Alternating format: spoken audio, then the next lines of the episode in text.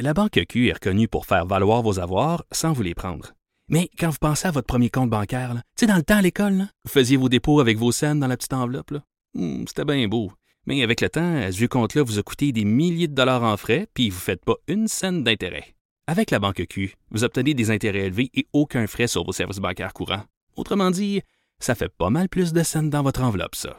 Banque Q. Faites valoir vos avoirs. Visitez banqueq.ca pour en savoir plus. 6. je pourrais fort bien que dans la mesure où on est protégé tout le monde, que ce soit la mission. Pas question de reporter les travaux pour Mais, l'instant. mais pourquoi vous ne dites pas tout de suite? C'est François Paradis qu'on vient d'entendre. Tu le disais un peu plus tôt. Euh, Maud, le président de l'Assemblée nationale, donc, qui a annoncé que les, euh, le pavillon des visiteurs va être fermé au public. Toutes sortes de questions aussi qui se posent par rapport aux commissions parlementaires, des gens qui viennent de l'Assemblée nationale. Bref, les nouvelles de dernière heure qui se succèdent. Et avant d'aller à notre, notre prochain invité, deux autres nouvelles également qui sont tombées au cours des dernières minutes. Euh, oui, je vais commencer par euh, peut-être un premier cas de euh, dans de personnes d'âge mineur, donc d'enfants qui seraient atteints euh, du coronavirus ici au Canada. Ce serait à Calgary. On aura assurément plus d'informations euh, au courant de l'avant-midi, au courant de la journée. Sinon, la LNH finalement suspend les entraînements matinaux. Oh. Euh, aussi, les réunions d'équipe ce matin. On on comprend là, que ça va peut-être s'enligner, là, euh, que ça nous donne un aperçu en fait de l'annonce qui va être faite par la LNH éventuellement concernant les matchs même. Et euh, je terminerai aussi en disant que Daniel Mécan a annoncé l'ouverture de 20 postes supplémentaires à Info Santé pour faire face à la demande parce que présentement, euh, quand vous appelez, il y a un pas pire temps d'attente. Il y a des Ben oui. gens qui signalent que c'est jusqu'à une heure et demie, Aïe, deux aïe. heures dans certains cas. Donc, euh, 20 postes supplémentaires donc qui sont, qui sont annoncés. Il faut pas que les gens se découragent donc d'appeler euh, le 8-1.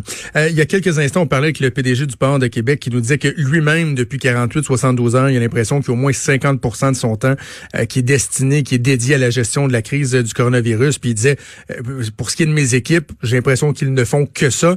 Ce qui soulève une, une réalité qu'on voit peut-être moins euh, depuis euh, de- dans les derniers jours, c'est à quel point ça prend beaucoup d'énergie pour les entreprises au Québec juste de prévoir la crise. Ben ouais. Tu sais, pas, pas uniquement de dire bon, on a des employés qui sont malades ou les questions euh, d'approvisionnement, mais comment on se gouverne à l'interne, euh, quelles sont les mesures qu'on met en place tant au niveau économique qu'au niveau des ressources humaines?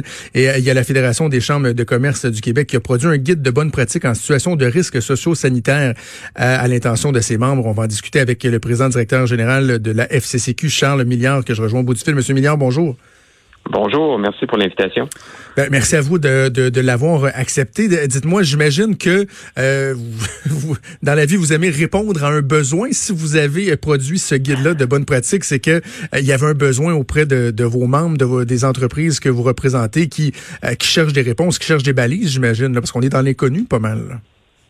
Oui, ben vous savez que la, la fédération, on est à la fois une chambre de commerce provinciale, mais aussi un regroupement de chambres de commerce, donc de 130 chambres de commerce au Québec, Mhm. avec des, des euh, je voudrais, des capacités en termes de ressources humaines parfois limitées. Donc souvent, ils se retournent vers nous pour qu'on puisse justement les, les aiguiller sur certains dossiers d'actualité. Alors c'est dans ce cadre-là qu'hier qu'on a produit notre notre guide des bonnes pratiques, comme vous le mentionnez, qui s'inspire dans le fond pas obligé de toujours inventer la roue, hein, qui s'inspire de, de plans d'action aussi des grandes organisations internationales qui, eux, sont dotées justement de grandes de grandes ressources là, pour avoir des processus d'affaires euh, en, cas de, en cas de pandémie comme, euh, comme on vit cette semaine. Plusieurs volets qui sont abordés euh, dans ce guide-là, mais je commencerai peut-être avec euh, tout ce qui touche les règles d'usage, euh, les règles d'hygiène, qui, bon, des fois, il y a des choses qui nous semblent être des, des évidences, mais c'est important de faire ces ra- rappels-là, d'autant plus que vous, vous êtes un pharmacien euh, de profession, donc euh, j'imagine que vous avez une sensibilité particulière pour ça. Euh, Qu'est-ce que vous dites à vos membres? Qu'est-ce que vous rappelez à vos membres? Ben effectivement, merci de le mentionner. Moi, je vous dirais premièrement, en ce moment, ce qu'on dit à nos entreprises, c'est qu'il faut séparer les deux types de panique dans lesquels on est en ce moment. On a une panique économique, puis effectivement, et boursière, elle est importante, on peut en parler, mais au niveau de la santé publique, je pense qu'il faut rappeler ce matin à vos auditeurs que les mesures qui sont prises par le gouvernement, par le ministère de la Santé et l'Agence de santé publique sont euh, impeccables. Alors, on vient, on, a- on annonce, comme vous l'avez mentionné tout à l'heure, 20 postes supplémentaires Info Santé. Il y a des cliniques de dépistage, il y a de la sensibilisation qui se fait sur le- les mesures d'hygiène à adopter. Le gouvernement Trudeau au fédéral a annoncé des mesures, euh, des, des sommes importantes hier, donc 500 millions pour les provinces, 275 millions pour la recherche d'un vaccin. Alors oui, il faut être inquiet, puis je veux certainement pas être euh, être trop euh, trop euh, optimiste par rapport à ça, mais il faut quand même reconnaître que les bons gestes sont posés. Mm-hmm. Maintenant, au niveau économique, ben c'est certain que il y a une certaine panique. On l'a vu sur les marchés boursiers encore ce matin, donc encore une autre pause de 15 minutes causée par une, chute de 7% à New York. je vous dirais qu'au niveau des entreprises au Québec, L'inquiétude vient du fait du manque de ressources justement pour gérer une situation comme ça. Donc, c'est important de s'appuyer sur euh, sur des plans qui existent autant au niveau du gouvernement qu'autour de d'autres grandes entreprises. Et vous mentionniez euh, donc euh, l'importance des mesures de base. J'ai l'impression qu'on se répète, mais je pense qu'on ne le répétera jamais assez. Les mesures d'hygiène de base, euh, donc, de se laver les mains, de limiter les contacts avec les personnes infectées ou les personnes qui ont évidemment euh, visité des, euh, des, des, pays qui sont dans des zones endémiques, c'est la base. Et ça peut, je ne voudrais pas que ça fait des miracles, mais ça fait une très, très grosse partie de la job, comme on dit. Alors, mm-hmm. Dans devant la panique ce matin, puis je me permets de dire que j'ai lu quelques chroniqueurs ce matin, sans vouloir en nommer nécessairement, qui, je trouve, ajoutent beaucoup d'huile sur le feu. Là. Donc, on a des gens qui sont pas euh, sont pas du milieu économique, sont pas du milieu de la santé, qui lisent ça. Je trouve ça assez alarmiste. Alors, il faut, faut être euh, faut être vigilant, mais là, il faut, faut quand même, euh, faut quand même que la vie se poursuive et de façon ordonnée. Donc moi, ce matin, je suis un petit peu en, demi-teinte par rapport à ce que à ce que je lis. Mais au niveau des entreprises, euh, le point le plus important, ça peut sembler banal, c'est de parler à son monde. Donc de mm-hmm. parler fréquemment à ses employés, à ses clients, à ses fournisseurs. Donc, évidemment, on a beaucoup d'entreprises qui vont qui doivent revoir euh, la, la, la main-d'œuvre, donc parce qu'il y a des gens qui sont absents et des gens qui peuvent être placés en quarantaine, des gens qui veulent pas se présenter au travail. On se rappelle que les normes du travail régissent le droit au refus de travailler. Donc, euh, on va voir dans les prochains jours quelle ampleur ça prend. Et des entreprises doivent gérer ça et doivent gérer leur chaîne d'approvisionnement en même ben. Donc, il y a des gens, évidemment, qui s'approvisionnent beaucoup en Chine. Euh, bon, peut-être moins en Italie, mais en tout cas dans, certains secteurs en Italie aussi. Et donc, ces gens-là doivent euh, doivent diverger leurs achats de matières premières, euh, souvent dans les États-Unis. Là, les États-Unis ont adopté un nouveau un nouveau, une nouvelle stature, je vous dirais, là, avec avec l'annulation des vols provenant d'Europe. C'est peut-être juste une première mesure. On verra qu'est-ce que M. Trump va faire. Donc, c'est des coûts supplémentaires pour ces entreprises-là.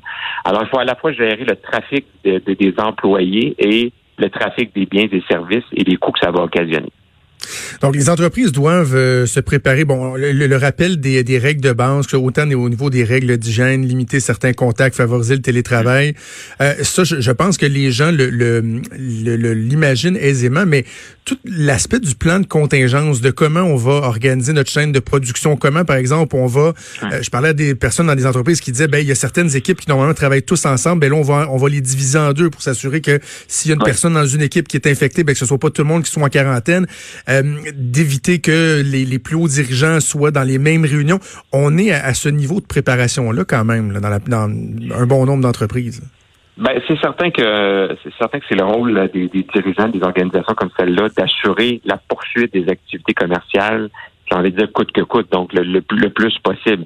Alors, de séparer effectivement euh, les dirigeants, de limiter des contacts qui sont pas nécessaires, c'est primordial.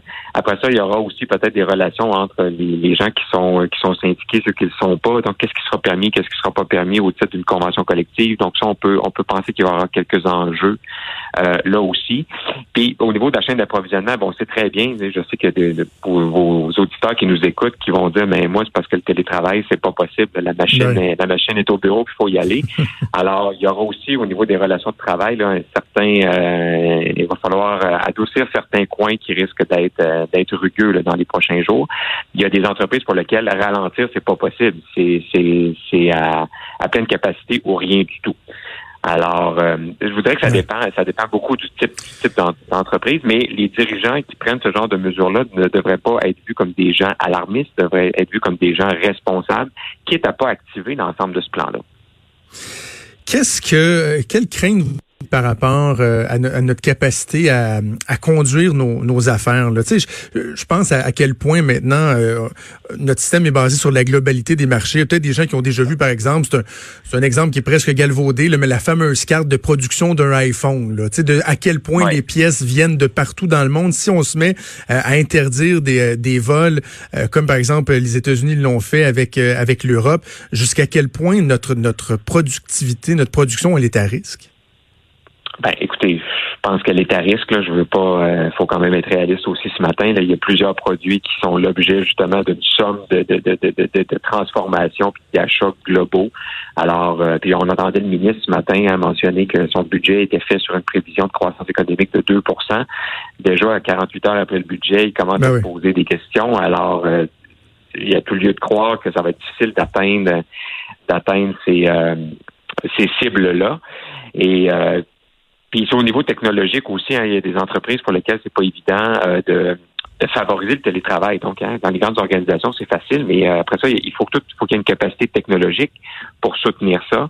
Donc, puis évidemment, on, parlait aussi de la relation avec les États-Unis tout à l'heure. Mm-hmm ils sont assez imprévisibles en tout respect en ce moment. Donc, euh, la très, très grande majorité de nos exportations s'en va là-bas. Donc, euh, si jamais il y a un ressac, et je ne veux pas sonner l'alarme, mais s'il y a un ressac euh, de, la réaction du Canada face à la réaction des États-Unis d'interdire les vols en provenance d'Europe, il y a des gens qui pourraient dire, ben, je vais, je vais partir de Paris, je vais m'en venir à Montréal, puis je vais m'en aller à New York en avion après. Comment, comment les États-Unis vont réagir à ça?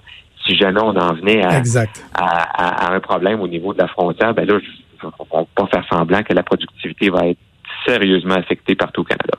Il faudra voir aussi comment le Canada. Il faudra voir combien de temps aussi. Là.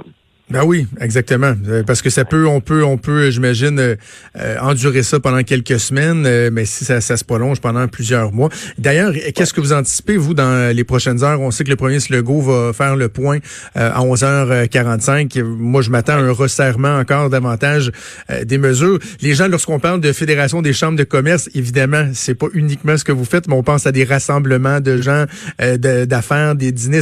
Est-ce que vous pensez que le gouvernement du Québec va emboîter le avec d'autres gouvernements qui viennent carrément restreindre le plus possible le nombre de rassemblements? Euh, je ne suis pas dans le secret des dieux, mais je pense que euh, pour les prochains jours, l'importance, on a vu un, graphique a circulé beaucoup sur les médias sociaux du magazine The Economist, donc d'aplatir la courbe de transmission.